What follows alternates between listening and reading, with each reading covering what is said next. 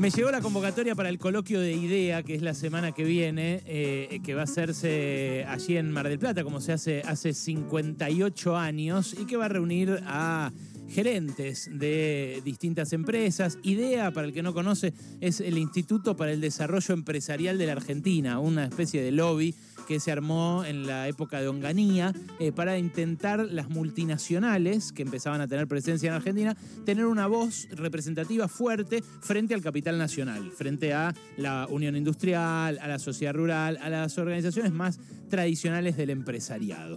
Bueno, IDEA con el correr de las décadas se fue eh, convirtiendo en eso, en, en un reducto de reunión entre gerentes de las empresas, que no son los dueños, y eh, mm, también como un cenáculo de lobby para eh, llevar ahí y influir sobre políticos, sobre todo, pero también sobre periodistas. Y eso es lo que se arma, la escena que se arma año a año en el Sheraton de Mar del Plata. Yo he ido muchas veces al coloquio de idea, porque han tenido invitados como Lula, por ejemplo, ha habido eh, ministros de Economía, presidentes, he ido a cubrir muchos de esos eventos y me llamó mucho la atención el título que tiene la convocatoria de este año.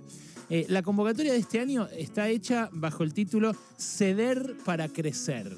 Ceder para crecer es lo que eh, los gerentes, eh, en este caso, le proponen a la sociedad, que todos tenemos que ceder un poquito y que de esa manera vamos a llegar de vuelta a un esquema virtuoso en el cual la economía va a sacarnos adelante a todos.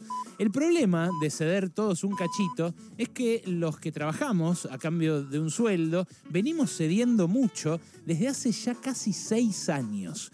Poner esto como punto de partida para ceder cada uno un cachito es como decir eh, algo injusto.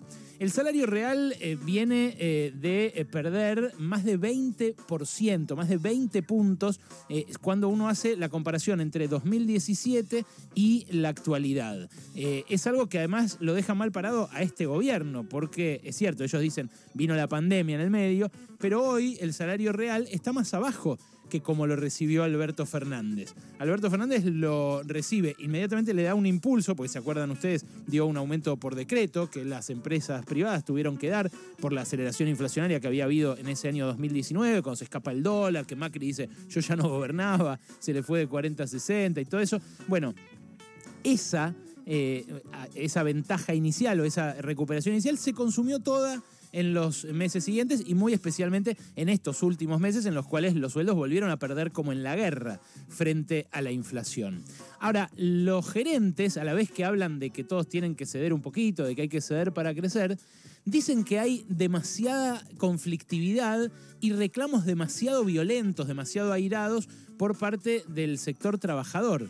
Y claro, ahí uno eh, muchas veces se queda con las impresiones, porque si uno mira algunos canales de noticias, ve que todos los días hay un piquete que está bloqueándole la vida a alguien, que está eh, arruinándole el tráfico a alguien de un lugar al otro. Eh, y si uno mira la tapa de La Nación, yo siempre hablo de La Nación, después me quejo cuando nos tiran al bombo en las notas sobre radio, pero bueno, ¿qué hacer? es, es, una, es una, un abismo el que nos separa ideológicamente y sobre todo en, lo tan sobreideologizado que se puso la Nación eh, últimamente, ¿no? de la mano de los Aguier y, de la gestión de Del Río. Eh, la Nación pone en título de tapa muchas veces que ya eh, va a haber más de 10.000 piquetes este año, que no para de haber cortes de ruta, eh, que eh, los conflictos son cada vez más encarnizados, que hay extorsión, eh, que hay conflictos que, que frenan la producción, que afectan a otros trabajadores de otros rubros. Y la verdad es que los datos oficiales muestran todo lo contrario. Muestran que además de haber cedido, los trabajadores durante estos últimos años, tanto la segunda parte de Macri como todo el gobierno de Alberto Fernández, cedimos sin que nadie patalee demasiado. Mira, la semana pasada hubo eh, un gran conflicto, que fue el conflicto del neumático, en realidad viene de hace seis meses, pero la semana pasada llegó a su desenlace, a su final. El conflicto del neumático ganó tuvo las reivindicaciones que reclamó durante esos seis meses, una de las cuales, por ejemplo, es ganar contra la inflación en el próximo año calendario, en los próximos 12 meses. Eh, lo que se aseguraron los empleados del neumático es una paritaria que dice, si la inflación es 80, los sueldos aumentan 90. Eso, que es una indexación más a una economía que ya está muy indexada, algunos economistas dicen genera más inflación, porque genera más expectativa inflacionaria. Pero la verdad que si no hay una desindexación del otro lado, lo que tenemos es el aumento de los márgenes descomunal que yo vengo contando que se viene dando en empresas como Arcor, por ejemplo, que encima produce alimentos, o Molinos, pero sobre todo Arcor, que triplicó sus márgenes brutos, su utilidad sobre ventas, después de haber perdido plata durante el gobierno de Macri, que en su inicio apoyó, como apoyó las otras experiencias liberales que también le hicieron daño, como la de los años 90, la empresa de Luis Pagani. ¿Qué dicen los datos oficiales? Los datos oficiales muestran que la conflictividad es la más baja desde hace 15 años. ¿Escuchaste? La más baja desde hace 15 años. Salió un informe del eh, CETID, que es el Centro de Estudios del Trabajo y la Distribución, un centro de estudios que funciona en la Universidad de San Martín, en el IDAES de la Universidad de San Martín, un eh, centro de estudios realmente muy prestigioso.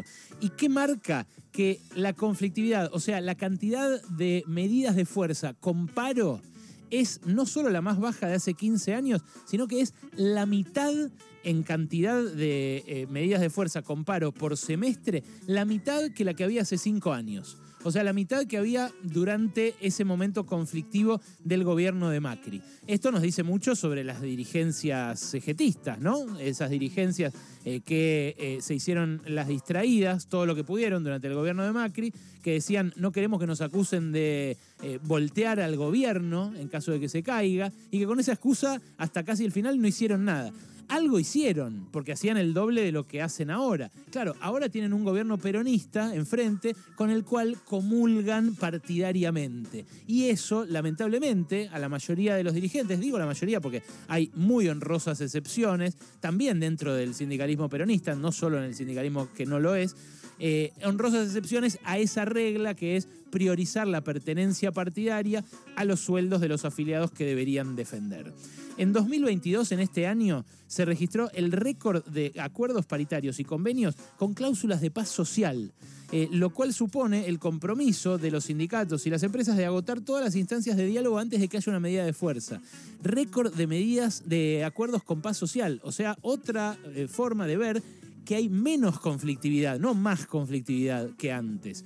Y a su vez, el paro de actividades, muestra este informe del eh, Centro de Estudios del Trabajo y la Distribución, no es el primer reflejo de los empleados eh, ante un desacuerdo con las empresas, sino que por cada paro que se hizo en este año, en 2022, hubo dos medidas de fuerza en las que no se frenó la producción. Me contaba ayer Alejandro Crespo en Brotes Verdes, en, los, en la fábrica de neumáticos, antes de hacer paro, hicieron ruidazos, que era golpear las máquinas todos al mismo tiempo, cinco minutos, después vivorazos, que era ir como en un trencito de carnaval carioca por la fábrica para mostrar que estaban todos de acuerdo y que querían ese aumento realmente. O sea, agotaron todas las instancias antes de lo que los grandes medios de comunicación te presentaron la semana pasada como una extorsión sindical de la noche a la mañana.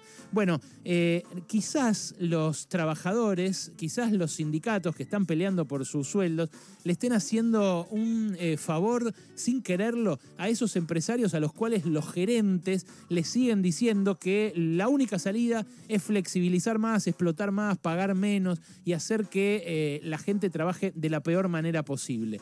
¿Por qué digo esto? Porque la propia ciencia económica marcó en eh, grandes exponentes como, eh, como John Keynes, como eh, Michal Kalecki, el economista polaco que antes que Keynes descubrió la idea de la demanda efectiva. La economía descubrió hace mucho tiempo la importancia de la demanda para dinamizar la economía. Hasta qué punto es importante que los obreros ganen bien para que a su vez hagan mover la rueda que les hace ganar plata a los empresarios. Para Kalecki, por ejemplo, la verdadera solución para garantizar el pleno empleo estaba en la redistribución del ingreso mediante impuestos a los ricos, que él decía les van a volver a esos mismos ricos por, la propia, eh, por el propio giro de la rueda económica.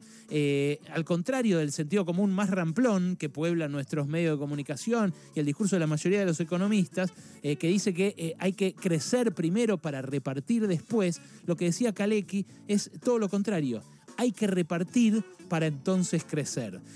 preguntas que uno se hace cuando ve que los que vienen ganando cada vez más nos piden a nosotros que cedamos.